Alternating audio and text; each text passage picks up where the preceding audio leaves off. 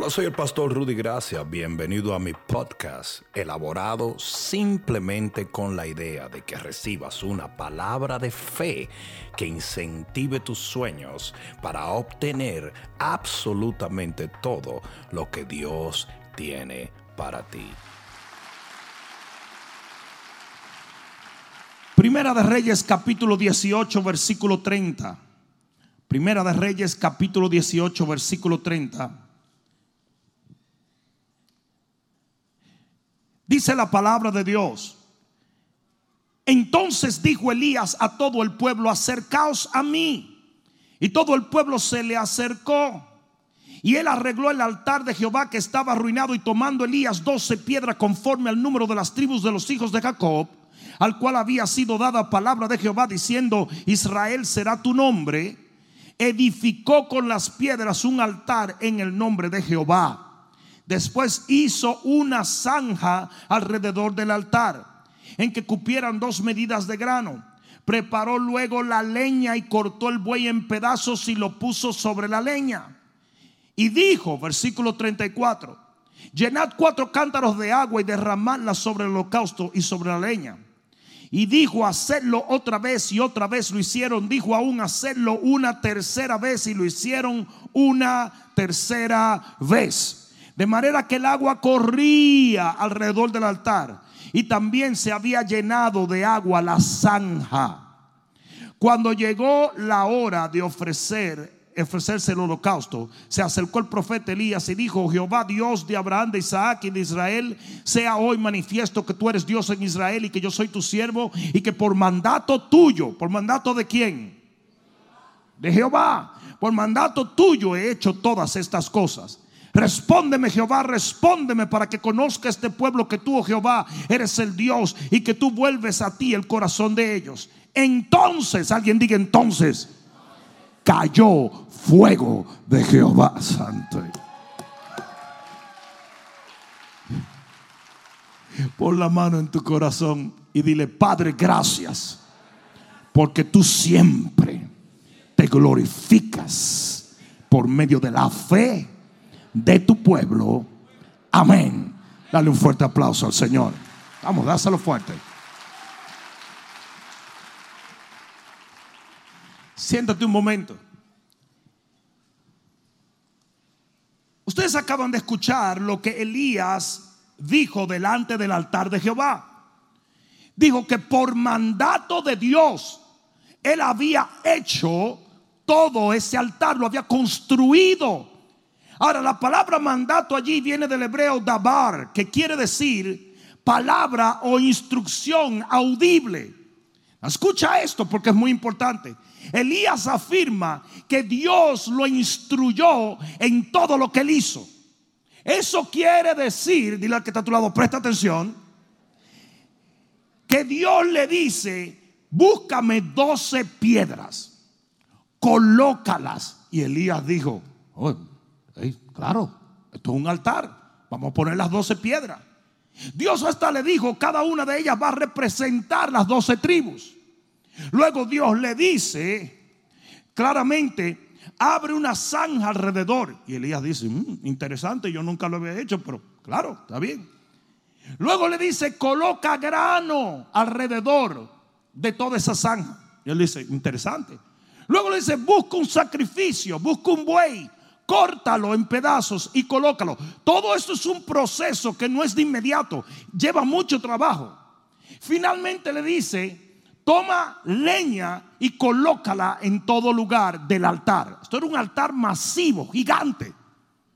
Pero de repente, el Dios que iba a hacer llover fuego del cielo para consumir el holocausto, le dice algo que no tiene sentido le dice, ahora yo quiero que tú mojes, lo llenes de agua por todos sitios.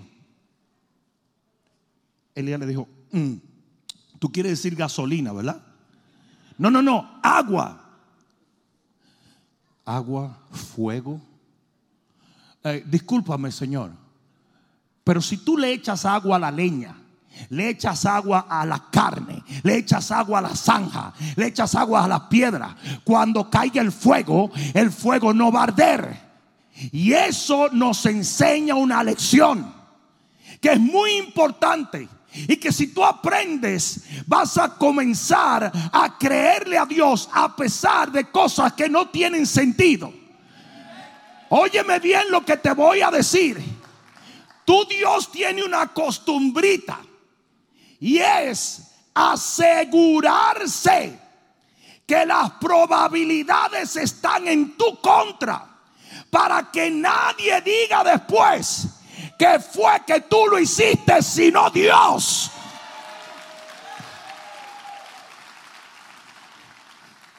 Y Elías obedece al Señor y le echa agua. Y la Biblia dice, dale un codazo que te lado. La Biblia dice que de repente cayó fuego del cielo y el fuego que nunca se bebe el agua se la bebió, quemó los bueyes, quemó la leña, quemó el grano, quemó las piedras.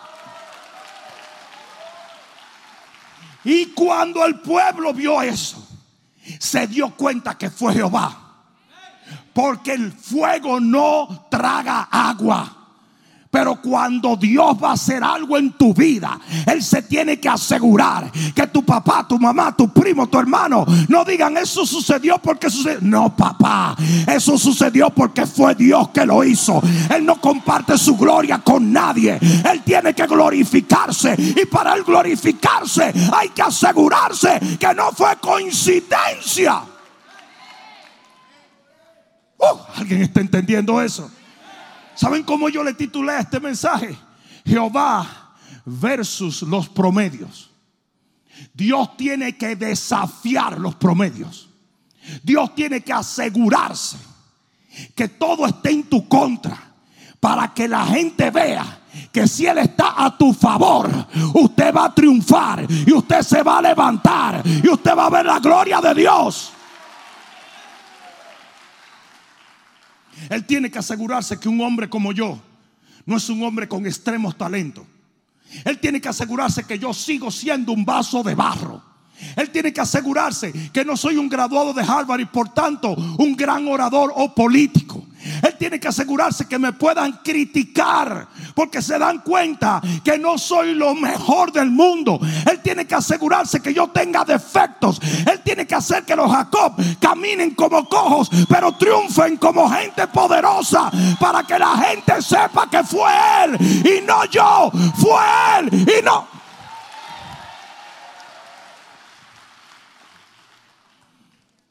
Hmm. Este principio se ve a través de la Biblia.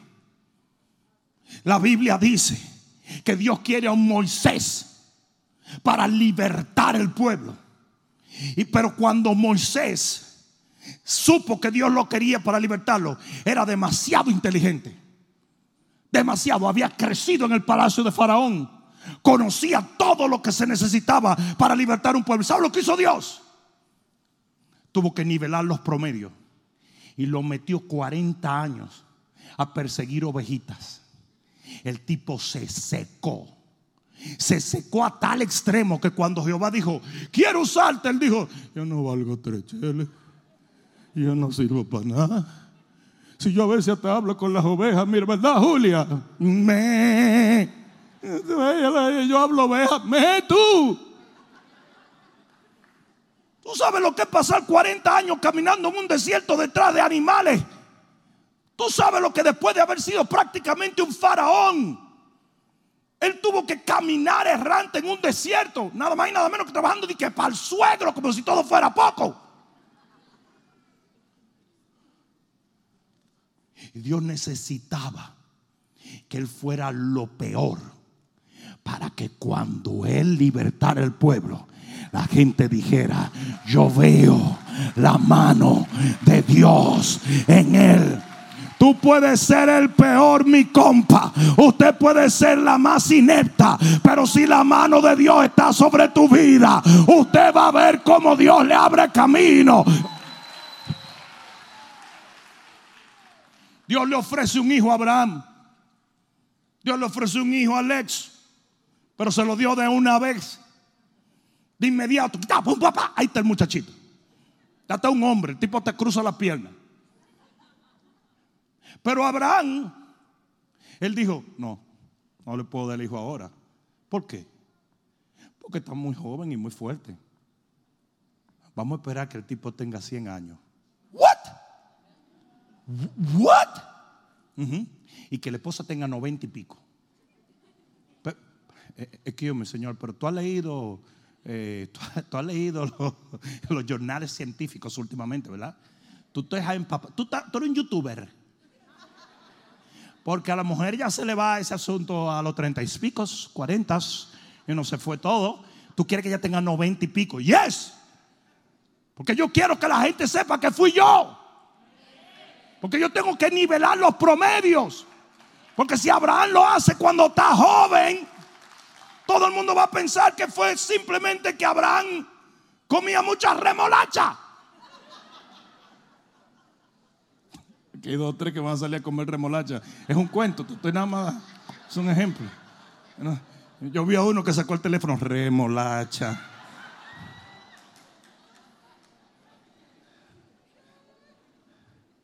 Tuvo que esperar 100 años para que se nivelaran los promedios, para que la ley de probabilidad no lo apoyara. Quiere decir que cada año que pasaba las probabilidades de que ellos tuvieran un hijo en lo natural iban disminuyendo. ¿Alguien entendió? ¿Y sabe quién hizo eso? Se lo digo. Dios. Dios. Dios es un Dios que cuando quiere hacer un milagro financiero te arruina primero.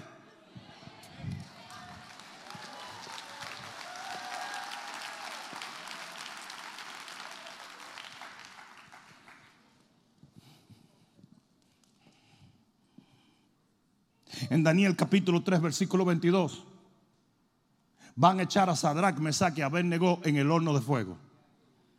Eso era una costumbre. Pero cuando van a echar a estos tres tipos, no calentaron el horno como normalmente lo calientan, sino que Dios le pone en la cabeza a estos tipos calentarlo como 25 veces más. ¿Y sabe por qué? Porque Dios quería asegurarse que todo el mundo entendiera que nadie podía sobrevivir ese fuego si él no estaba en medio del fuego. Y el horno lo calientan tanto que los tipos que iban a echarlo a ellos se quemaron y se murieron. ¿Y saben lo que dicen muchos cristianos? La vida mía es más difícil que la vida del tío mío que es brujo. A mí me sale la cosa peor que lo que le sale a, a Yuya, la doña amiga mía de allí de la esquina. Pero ella no tiene el Dios que tú tienes. Ella no tiene el Dios que tú tienes. Ella no tiene la asignación que tú tienes. Ella no tiene las promesas que tú tienes. Ella no tiene el favor que tú tienes. Ella no tiene la misericordia que tú tienes. Dios y tú haces la mayoría. Y Dios se va a asegurar que todo el mundo lo sepa. La gente te va a ver y va a decir, veo a Dios, veo a Dios en tus hijos. Veo a Dios en tu casa. Veo a Dios en tu economía. Lo veo. Calentaron el horno demasiado se mueren los tipos que lo van a entrar. Para que sepa la gente que si desde afuera se estaban muriendo, cuando esos tipos cayeran ahí adentro se iban a chicharrar. Pero ¿sabes lo que le pasó? Nada. Porque lo que mata al impío a ti te eleva.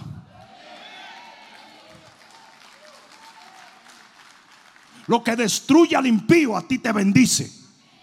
Donde se ahoga la gente, usted camina sobre las aguas donde se queman los impíos, usted triunfa. Sansón era un tipo tan heavy, era un tipo tan fuerte, era un tipo tan... Un bichán. ¿Saben lo que es un bichán, verdad? Eso se dice en Santo Domingo. Ese tipo es un bichán. Ese tipo es un bichán. yo toda la vida diciendo, pero ¿qué es un bichán? Un big champ. Dominicano, dominicano, no, no, no sabe. Yo siempre le he hecho a usted el cuento de la madenusa. Yo siempre oía, le dieron una puñalata a la madenusa. Y como yo comencé a estudiar medicina, comencé a buscar dónde estaba la madenusa. Yo busqué eso por todos los órganos, no había madenusa en ningún sitio.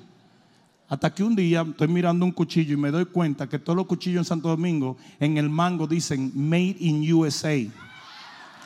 Una puñalata a la madenusa crece hasta el mango. Lo metieron hasta allá.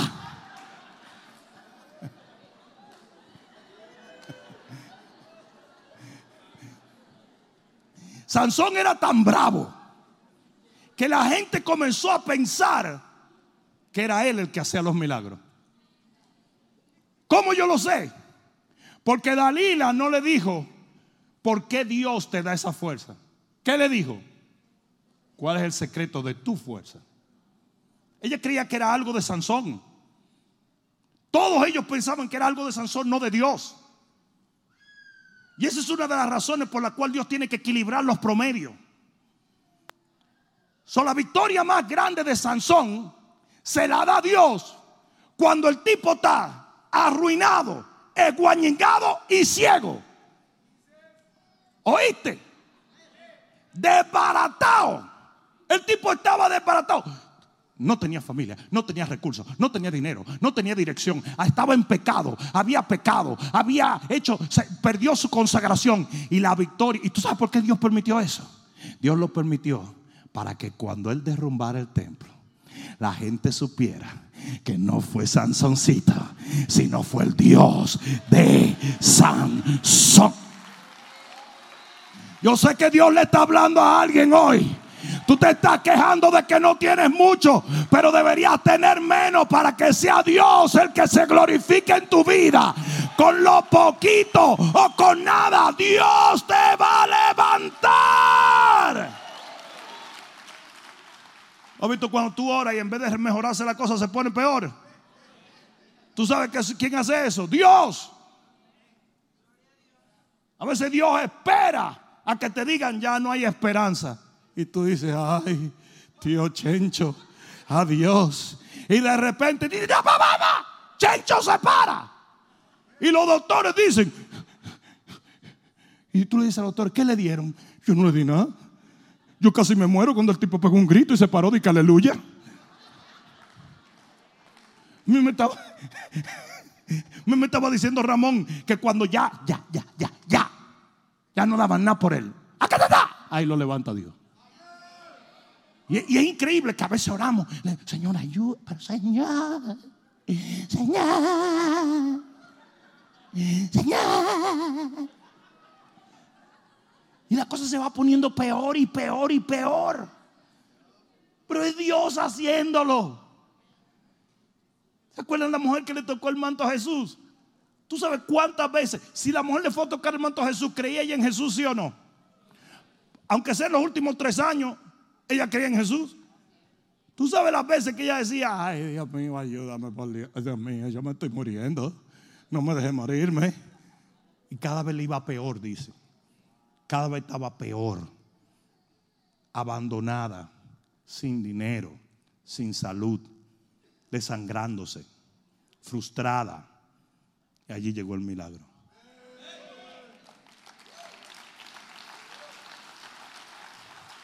Allí llegó el milagro.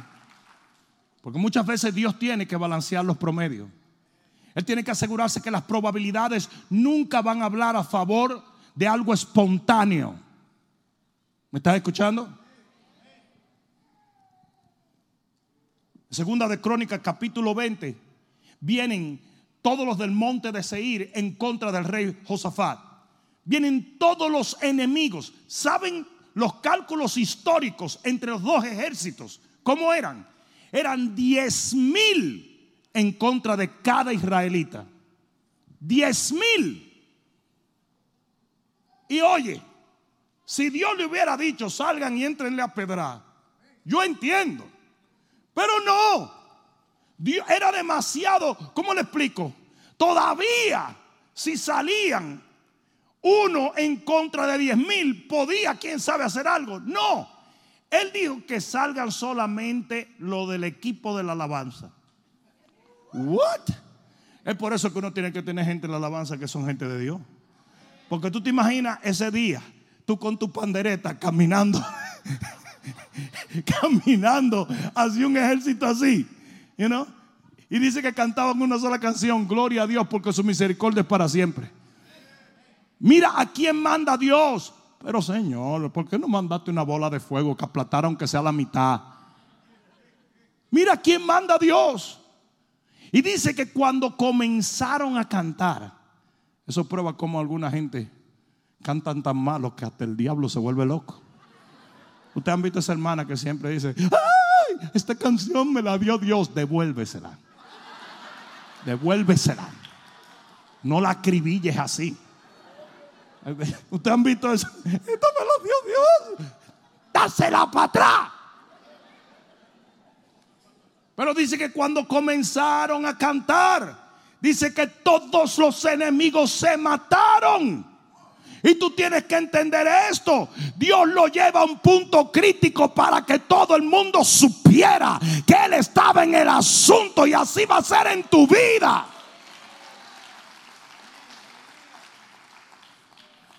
¿Y qué de Gedeón? En el libro de jueces capítulo 7, libro de jueces capítulo 7, mira lo que dice la Biblia. Libro de jueces capítulo 7. ¿Estás allí? Aquí vamos. Levantándose pues de mañana Jeroboal, el cual es Gedeón, y todo el pueblo que estaba con él, acamparon junto a la fuente de Arot y tenía el campamento de los madianitas al norte, más allá del Colorado, del collado, perdón, de More, en el valle. Y Jehová le dijo a Gedeón, oigan bien, ubíquense. Gedeón está preparándose para una guerra con una multitud. Y mira lo que Dios le dice. Jehová le dijo a Gedeón, el pueblo que está contigo es mucho para que yo entregue a los madianitas en tu mano. Eh, y no es mejor que sobre para que falte. ¿Cómo? Que es mucho. Ya de por sí era mucho menos que los madianitas. Estamos hablando que había un, eran, eran un puñado de gente comparado a los madianitas. Y Dios le está diciendo, es mucho. Y Gedeón le dijo, Señor, calcula bien, ponte los lentes. Cuéntalo, please.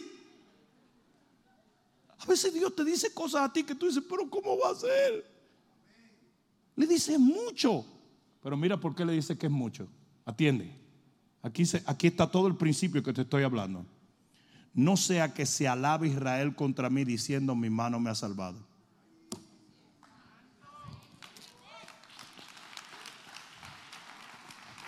Tú sabes muchas veces por qué Dios no te ha dado la victoria que tú estás esperando. Porque tú estás demasiado lleno de ti mismo. You're full of yourself. Si tú te declararas en total bancarrota, en tu debilidad Dios se glorificaría.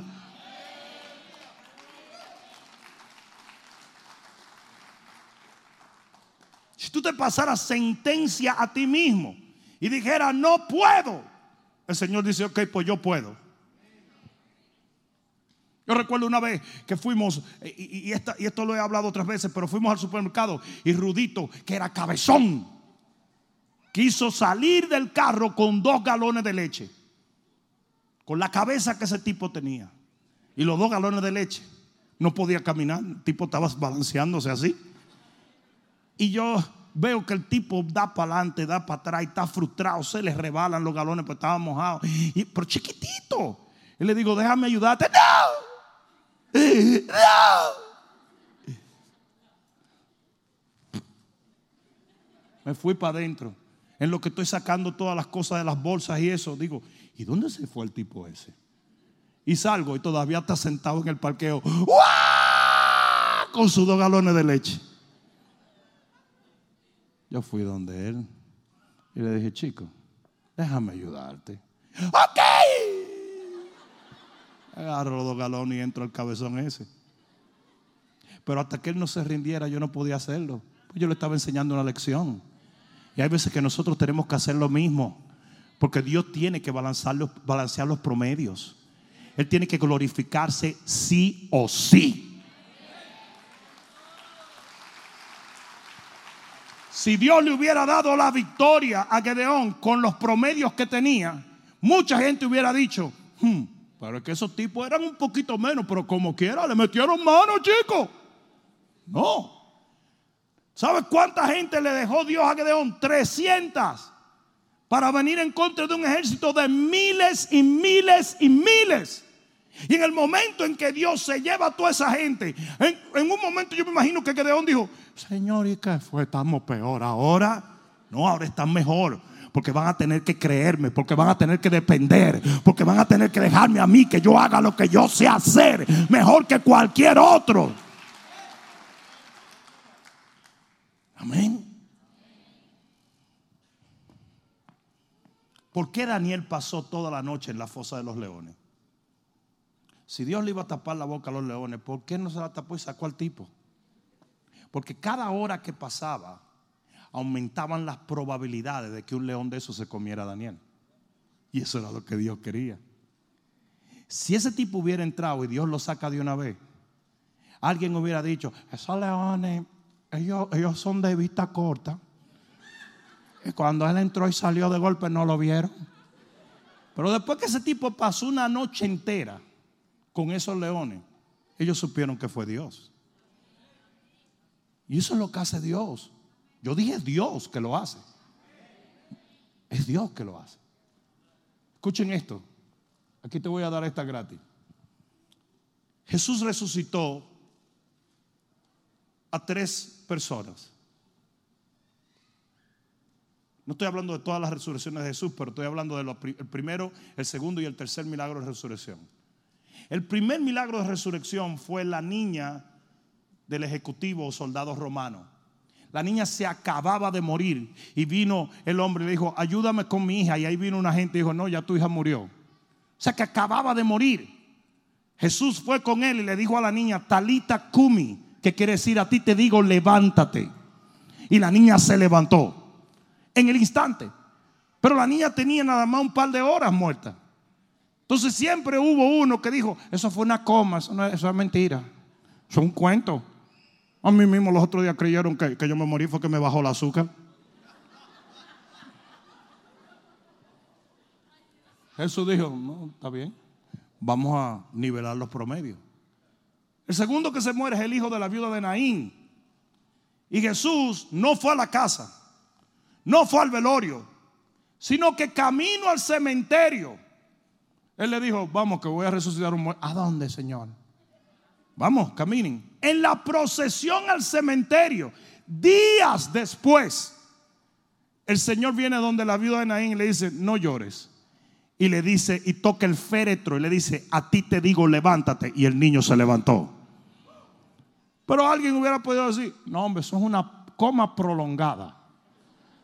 Hay gente que tú sales de una coma y de la otra coma un punto aparte. Y cuando tú vienes a ver, tú entiendes, dura más tiempo encomado. Y Jesús dijo, está bien, está bien. Y luego llegó el día en que vinieron y le dijeron, Lázaro está enfermo. Y Jesús reacciona de la manera más interesante. No hizo caso. Volvieron y dijeron, se está muriendo, Señor, no te importa. Él dijo, tranquilo Pasó un día, dos días, tres días. Y cuando ya él sabía que Lázaro estaba hediondo, cuando él sabía que ya era imposible, cuando él sabía que ningún promedio hubiese podido decirle a una gente fue una coma, entonces él dijo, vamos a levantar a Lázaro. Y va y levanta a Lázaro de los muertos. Ese es el principio que yo te estoy tratando de enseñar. Y tú dirás, pastor, ¿por qué me estás enseñando este principio? Y yo te digo, qué bueno que lo preguntas. Porque una de las cosas que necesitas entender es que quizás una de las señales más grandes de que Dios se prepara para hacer un milagro en tu situación es cuando las cosas se ponen horriblemente peor porque Dios quiere glorificar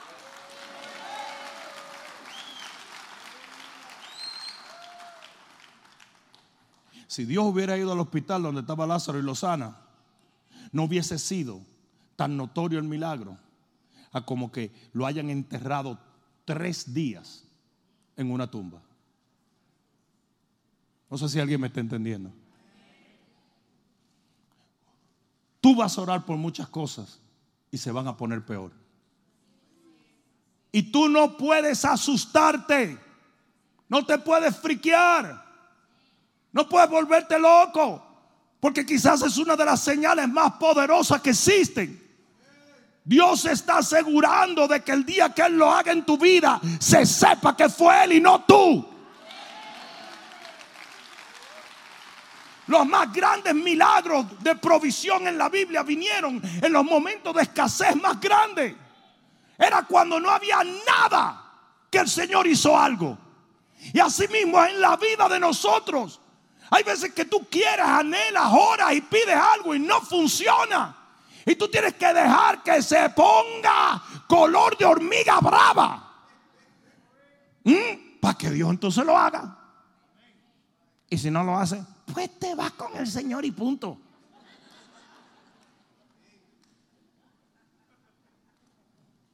Es como el tipo que, que, se despierta y ve una bata blanca, la agarra y dice, doctor, salió bien la operación. Dijo, no muy bien porque yo soy San Pedro. Bien.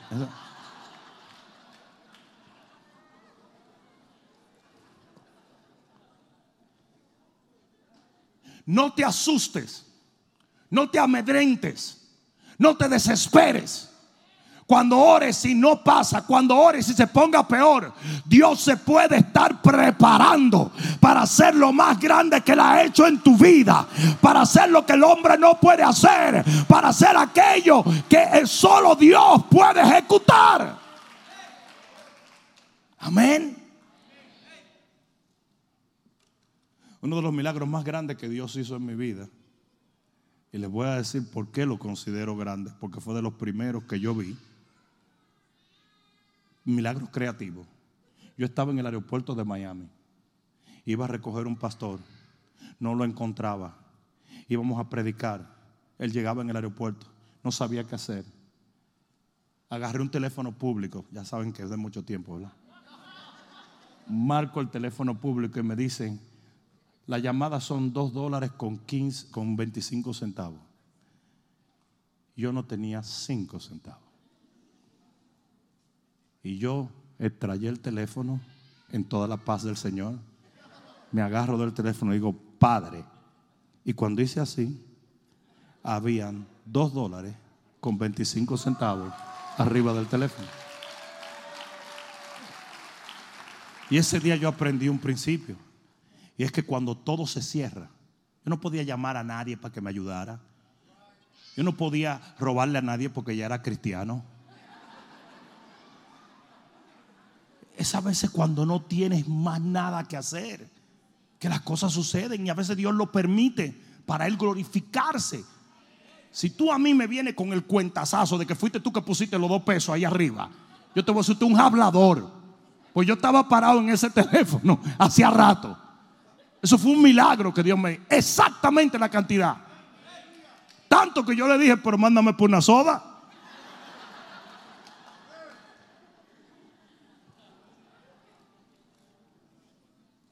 No puedes asustarte. A veces las cosas se van a poner peor. Es todo lo contrario. Y aquí es donde viene el mensaje que quiero dejar en tu corazón. Tú tienes que aprender a ser el que nivela los promedios. Tú tienes que aprender a en fe nivelarlos.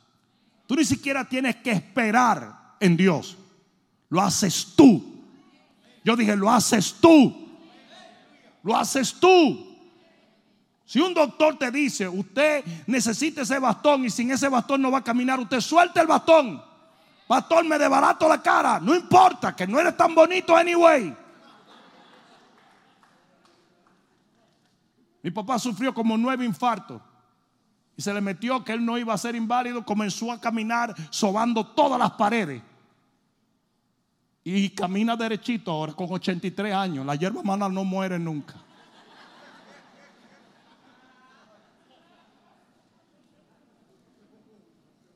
Porque usted tiene que aprender a nivelar los promedios. Eso es lo que la fe hace. En Primera de Samuel capítulo 17, voy a terminar, pero mira, Primera de Samuel capítulo, ¿alguien está, aprendió algo hoy? Primera de Samuel capítulo 17, mira lo que dice la palabra de Dios. En Primera de Samuel 17, 38. Mira lo que dice la palabra. Aquí va. Dice, y Saúl vistió a David con sus ropas y puso sobre su cabeza un casco de bronce y le armó de coraza y ciñó David su espada sobre sus vestidos y probó andar porque nunca lo había hecho. Había hecho la prueba. Y digo David a Saúl, yo no puedo andar con esto porque nunca lo practiqué. Y David echó de sí aquellas cosas. Desde lo natural David tenía más probabilidad de que Goliat no le arrancara la cabeza con una armadura, un casco, una espada y una ametralladora. Pero ¿qué hace David? David mismo escoge nivelar los promedios y dice, ¿sabe lo que voy a hacer? Voy a tirar esto para que si vivo sea por Dios, si triunfo sea por Dios, si derrumbo el gigante fue Dios y no yo. Y cuando Dios vio eso, dijo, por esa piedrecita le vas a arrancar la cabeza al gigante. Él aprendió a hacer eso. Él aprendió a nivelar los promedios. No uses nada del hombre esperando que vas a mover a Dios. Usted crea en Dios exclusivamente. O la cantidad de gente que me dice, Fatal, póngase casco, usted métase en lo suyo y no se meta conmigo. Si yo tengo la fe de que no tengo que andar con casco, o sea, yo tengo fe para vivir y fe para morir. ¿Sabían? Sí, porque mucha gente tiene fe para vivir, pero no para morir. Hay muchos cristianos que están más apegados a la vida como si esta fuera la vida eterna. Yo tengo fe para vivir y fe para morir. Yo tengo fe para producir vida y fe para decirle goodbye a todo el mundo el día que me toque. Y a todos los baboso semáforo se para alguien, pastor, póngase casco y usted, doña, métase en otra cosa. Y, y los babosos de, de, las redes sociales. Usted es un hombre de Dios, violando las leyes. No se pone casco. Aquí no es ley. 667 más que bestia. Quieren andar corrigiendo a todo el mundo como que ellos saben más de la cuenta. Ahora mismo hay dos o tres diciendo, estoy ofendido, ¿qué me importa a mí? Estás en lo suyo. Ese mismo le hubiera dicho a David, póngase el casco, que nadie va a derrumbar gigante sin un casco de motor. Caramba, y ciérrese eso que le puede dar sereno y le puede dar gripe también. Y no le hable de cerca a Goliat que se le pega el COVID. La cantidad de cristianos promoviendo COVID, COVID, COVID, una galleta ahí. Que COVID ni COVID. Tanto COVID, mojiganga, porquería. Disfrazan, disfrazan de sentido común la falta de fe. No, no estoy diciendo que no tomes precauciones. No lo estoy diciendo bajo ningún concepto. Pero que te pongas, a, eh, te vuelva un maniático. ¿Qué tú haces? ¿Va a andar en una pelota de playa? ¿Va a andar en una burbuja? Porque después del COVID-19 viene el 21. La cantidad de cosas que toda la vida han andado por ahí. ¿Cuál es el show? ¿Cuál es el show? Ah, yo no te digo, no vivas con la fe de otro, ¿eh? vive con tu fe. Pero tampoco te metas con la fe de otro. A cada rato, ¿usted se puso la vacuna del flu? No, porque a mí no me da flu. Y si le da, pues me dio.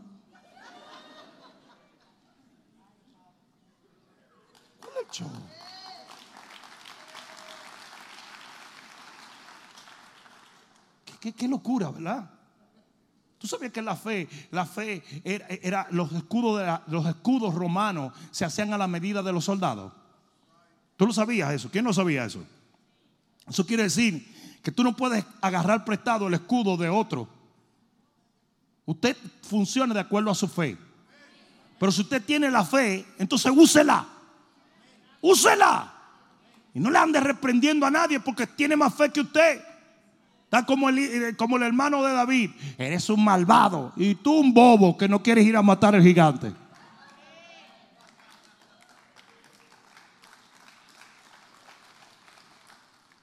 Le, encanta hoy a la gente en la iglesia, le, la iglesia le encanta hablar tontería. Mira ese tipo, ese tipo tiene dinero, eso es del diablo. ¿Y por qué tú vas a trabajar todos los días si tú crees que el dinero del diablo? Mándamelo a mí. Mándamelo. La única diferencia, la única diferencia que hay entre tú y yo es que tú tienes una fe hasta aquí, yo la tengo aquí. Y eso es todo. Eso es todo. En esa área. No es que yo soy mejor que tú tampoco. Pero será de acuerdo a como tú crees. Hay gente que tiene tanta fe que es capaz de que Dios sople y vengan codornices. Hay otro con que venga la codornices no se la come porque dicen, mm, cuidado si eso no es de Dios. Eso, son orgánicas, Moisés, esas codornices. Sobrino mío come comida orgánica. Gallina no fornicaria. Are you kidding? ¿Quién me va a decir a mí que sabía que esa gallina no, había, no andaba con dos gallos? Entonces, el mismo, el mismo pollo que te venden aquí por 5 pesos, te lo venden aquí por 20. Di que porque la gallina no adulteró jamás. Eso es un cuento. y tú ves que los pollos de allí están frisados. Los de este lado están de que así. Are you kidding? Ya voy a terminar. En Génesis 14, 23. Si alguien me ayuda, se lo agradezco. Génesis 14, 23. Mira lo que dice la palabra. Esto te, esto te va a traumar un poco. Mira, dice. Vamos a leer desde el 21. Entonces el rey de Sodoma le dijo a Abraham, dame las personas y toma para ti los bienes. El rey de Sodoma le dice a Abraham, Toma tú estos cuartos, compadre. ¿Entendieron? Eso fue en dominicano. Pero entendieron, ¿verdad? Agarra tú el billete de una invasión que hicieron. No estamos hablando de 25 pesos. No estamos hablando de una tarjeta de Macy's. Estamos hablando de riquezas. Y el rey de Sodoma le dice, tómalas para ti. Y respondió Abraham al rey de Sodoma, he alzado mi mano a Jehová, Dios altísimo, creador de los cielos y de la tierra que desde un hilo hasta una, hasta una correa de calzado, nada tomaré todo lo que es tuyo para que no digas yo enriquecí a Abraham. Abraham en ese momento estaba nivelando los promedios. Le dijo, no me des dinero para que después tú no digas que tú fuiste que me bendijiste. Yo me quiero quedar sin nada para que sea Dios el que se glorifique. Cuando la gente me vea prosperar, se va a dar cuenta que fue Jehová y no mi conexión. Alguien va a tener que decir amén aquí. Es más, ponte de pie y dale un grito de gloria al Rey.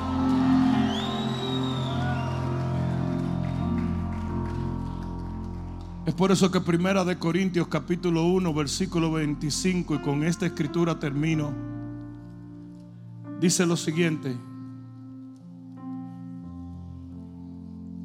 Porque lo insensato de Dios es más sabio que los hombres y lo débil de Dios es más fuerte que los hombres. Mirad hermanos vuestra vocación, que no sois, digan, no somos. No somos muchos sabios según la carne. ¿Se sintieron mal? Es Dios diciéndolo, no yo. Ni muchos poderosos, ni muchos nobles el mito de siempre, uy, si vienen tres millonarios, podemos construir otro edificio. No, así no se mueve Dios. Sino que lo necio del mundo escogió Dios para avergonzar a los sabios. Y lo débil del mundo escogió Dios para avergonzar a los fuertes. Y lo vil del mundo y lo menospreciado escogió Dios. Y lo que no es para deshacer lo que es Versículo 29, a fin de que nadie se jacte en su presencia.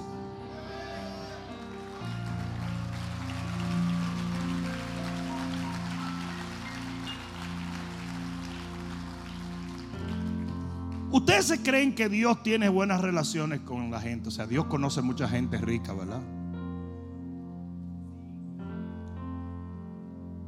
Dios tiene acceso a quien Él le da la gana en el universo entero.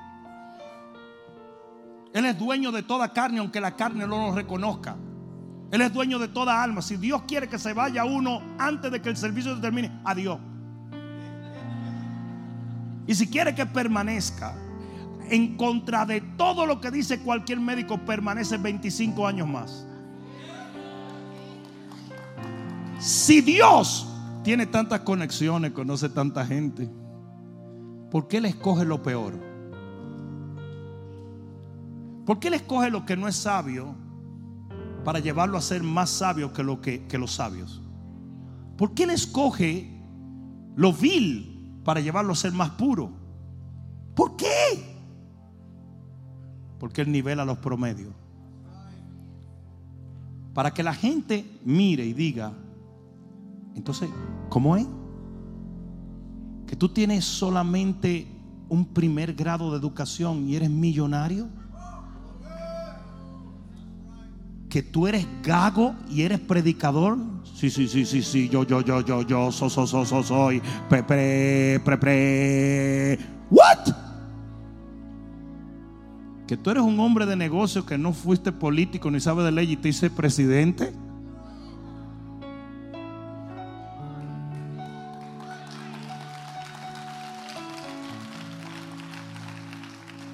Que tú eres un pastor que estudió cuatro años de medicina y no sabes nada de medicina, pero ora por los enfermos y se sanan.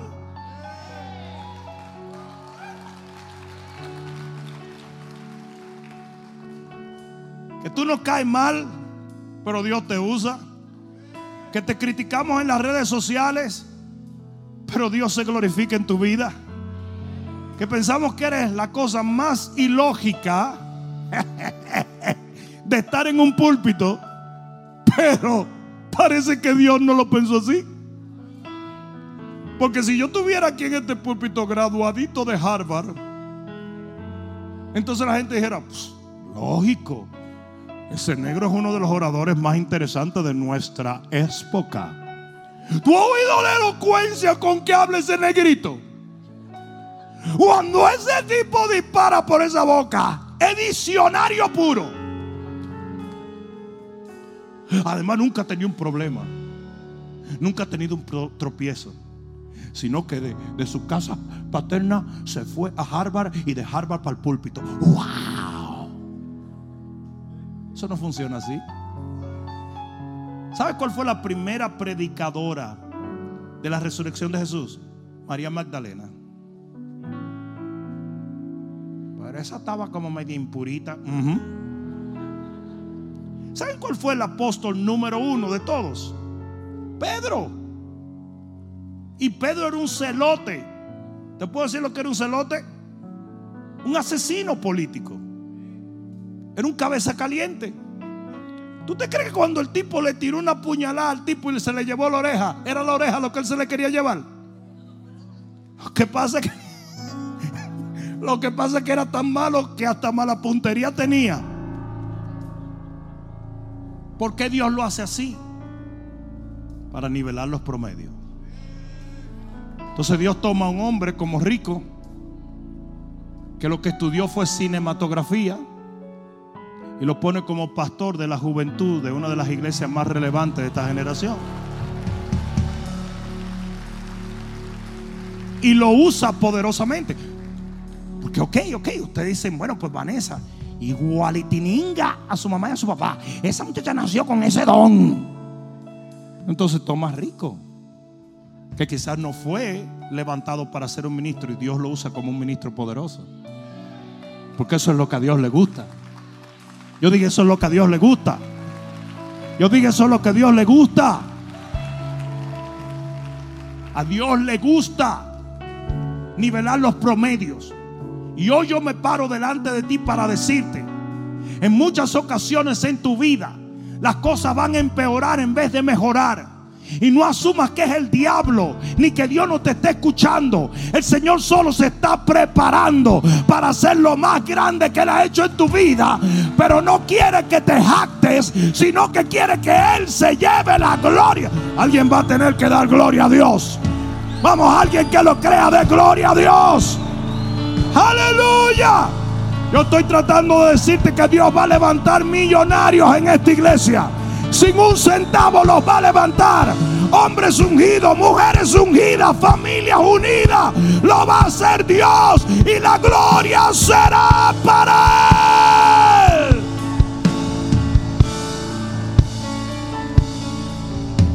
Termino con esto. El día de la inauguración de este edificio, no sé si ustedes sabían que este edificio para la gloria de Dios es uno de los auditorios más grandes en Broward County. Se los digo yo que pasé años buscando dónde llevar la iglesia cuando empezamos a crecer. Es un edificio en 25 acres. State of the art. Y el día de la inauguración de este edificio, vinieron unos pastores americanos y pidieron verme. Entraron al salón allí y nunca se me va a olvidar porque eran unos americanos blancos y se arrodillaron a mi lado. Estaban muy grandecitos. Como que se dieron cuenta que yo, el ombligo y yo estábamos muy cerca y se arrodillaron.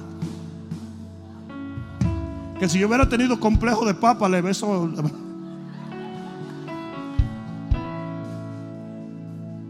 Pero él se puso a llorar, uno de los pastores se puso a llorar. Yo le dije, ¿qué pasó? Y me dice, nosotros somos una red de iglesias, de 480 iglesias. Y por dos años estuvimos detrás de este edificio. Tenemos todos los recursos monetarios, todos los abogados. Teníamos absolutamente todo. Pero Dios te escogió a ti para tener este edificio. Y me dijo, no lo tomes a mal, por favor, porque yo he venido porque te admiro. Pero es impresionante que una iglesia latina haya sido la que se haya quedado con este edificio. Y yo le dije, tú no sabes nada. Nosotros no teníamos nada cuando llegamos aquí. Nosotros no teníamos nada. Estábamos batallando una batalla que nos tendieron una trampa con un edificio. Y no teníamos un centavo cuando entramos aquí. Y para la gloria de Dios hoy tenemos este lugar.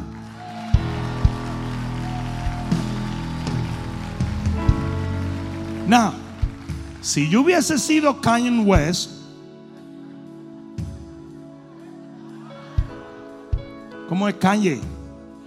Si yo hubiese sido Kanye, que cada par de tenis que vende le traen como que yo cuánto, 800 mil pesos, y yo compro este edificio, en vez de ustedes glorificar a Dios, hubieran dicho, "Eh, que ese Kanye es un tiñoso, le hubiera podido comprar otro, que le compre otro. Eso es lo que hace Dios. Dios nivela los promedios.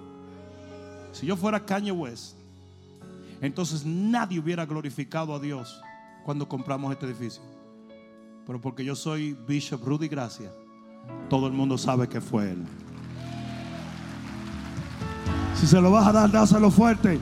Porque así va a ser en tu vida, en tu vida, en tu vida, en tu vida, en tu vida. La gente va a ver a Dios sobre tu vida, sobre tu negocio, sobre tu familia. Alguien va a tener que dar un grito de gloria si lo cree. Aleluya. Vamos, levanta tus manos por un momento. Dile, Padre mío, yo sé que no tengo, yo sé que no soy, pero en ti, por ti y para ti tendré victoria. Yo viviré dependiendo de ti. Y nada, díselo, nada, más fuerte, nada me hará depender del hombre. Yo viviré agarrado de tu mano, esperando en tu bondad y creyendo en tu poder. En el nombre de Jesús, el que lo crea, dígame.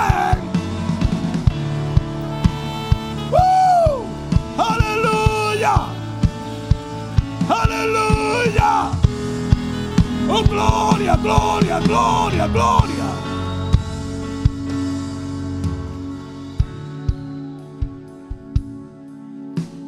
Yo estaba en Brasil, en la ciudad de Brasilia, para predicarle simplemente a los líderes de una iglesia. eran 36 mil líderes. La iglesia tiene un millón de miembros en Brasil. Y cuando yo conocí al apóstol de esa iglesia, nos fuimos a comer. El tipo me dijo, yo no sabía predicar. Yo ni siquiera sé mucha Biblia. Yo soy un científico cuántico, graduado de Harvard. Y de repente Dios me llama a hacer esto. Y hoy tenemos un millón de personas. Dice, lo que estudié por años y años, nunca descollé en ello. Pero lo que Dios me dio por favor, me hizo llegar a las naciones de la tierra. Es por Él. Yo dije, es por Él. Es por Él. Cierra tus ojos inclina tu rostro. Lo que tú acabas de escuchar es literalmente el Evangelio de Cristo Jesús. Tú no puedes llegar al cielo por ti mismo. La Biblia dice que tu justicia son como trapos de inmundicia delante de Dios, que no hay bueno ni aún uno. La Biblia dice que Él es la vid verdadera y nosotros somos pámpanos y separado de Él nada podemos hacer. Por lo tanto, al cerrar este servicio, yo voy a hacerte una invitación, sea que estés aquí presencialmente o nos veas por los diferentes medios de comunicación. Yo te voy a hacer una invitación a orar para invitar a Jesús a entrar en tu corazón, en tu vida, en tu familia, en tu ministerio, en tus negocios. La Biblia dice claramente que si tú confiesas con tu boca que Jesucristo es el Señor, creyendo de todo corazón que Dios le levantó de los muertos, en ese momento y en ese lugar serás salvo. Y salvo quiere decir que ahora Él vive en ti. Por lo tanto, mientras todo ojo está cerrado y toda cabeza está inclinada, si tú quieres aceptar a Jesús como tu único y suficiente Salvador, ora conmigo de esta manera. Dile, Señor Jesús, en este momento yo renuncio a mi manera de vivir. He vivido por mí mismo, mas ahora te entrego mi corazón. Yo creo en tu cruz. Yo creo en tu sangre. Yo creo en tu perdón. Yo creo en tu resurrección. Y por eso, en esta noche, te hago mi Señor y mi dueño. Nunca más viviré para mí mismo. Ahora viviré por ti, para ti y en ti todos los días de mi vida sobre esta tierra para morar eternamente en los cielos de tu Padre. Gracias Señor no, no, no, que se oiga. Gracias Señor. Una vez más. Gracias Señor por haber salvado mi alma. Para darle el mejor gloria a Dios que le hayas dado en esta noche. My God. Aleluya. Aleluya. Rapidito, ya nos vamos. Pero si tú hiciste esta oración aquí en este lugar, levanta tu mano solamente para que te reconozcamos. Vamos, levanta tu mano. Todo el que la hizo por primera vez, levante su mano. Veo esa mano allá, Dios te bendiga. Alguien más, veo esa mano allá detrás, Dios te bendiga. Allá detrás, Dios te bendiga. Alguien más, alguien más. Solamente queremos reconocerte. Dios bendiga a sus amigos. Bienvenidos al reino de los cielos. Denle un fuerte aplauso a ellos. Denle un fuerte aplauso. Mis amigos, es nuestra costumbre cerrar nuestro servicio bendiciendo este primer paso que tú vas a tomar o que ya has tomado. Si me permites, por favor, pudieras salir de tu asiento, venir aquí. Yo quiero bendecir tu familia. Yo quiero bendecir esta nueva vida que empiezas. Si tienes un amigo, agárralo de la mano y dile, yo te acompaño para que no se sienta solo. Ven un momento. Vamos, denle un fuerte aplauso. Vamos, acompaña a alguien. Dile, ven, ven, ven, yo voy contigo. Ven un momento aquí. Ven un momento aquí. Dios es bueno. Yo dije, Dios es bueno. Dios es bueno. Dios es bueno. Aleluya. Vamos, segadores. Aún en miércoles en la noche el Señor está tocando los corazones. Hácelo fuerte. Aleluya. Vamos, vamos, estoy esperando algunas personas que levantaron la mano. Ven, ven, ven, ven, ven. Todo lo que vamos a hacer es orar por ti. Uh, aleluya. Cierren un momento sus ojos.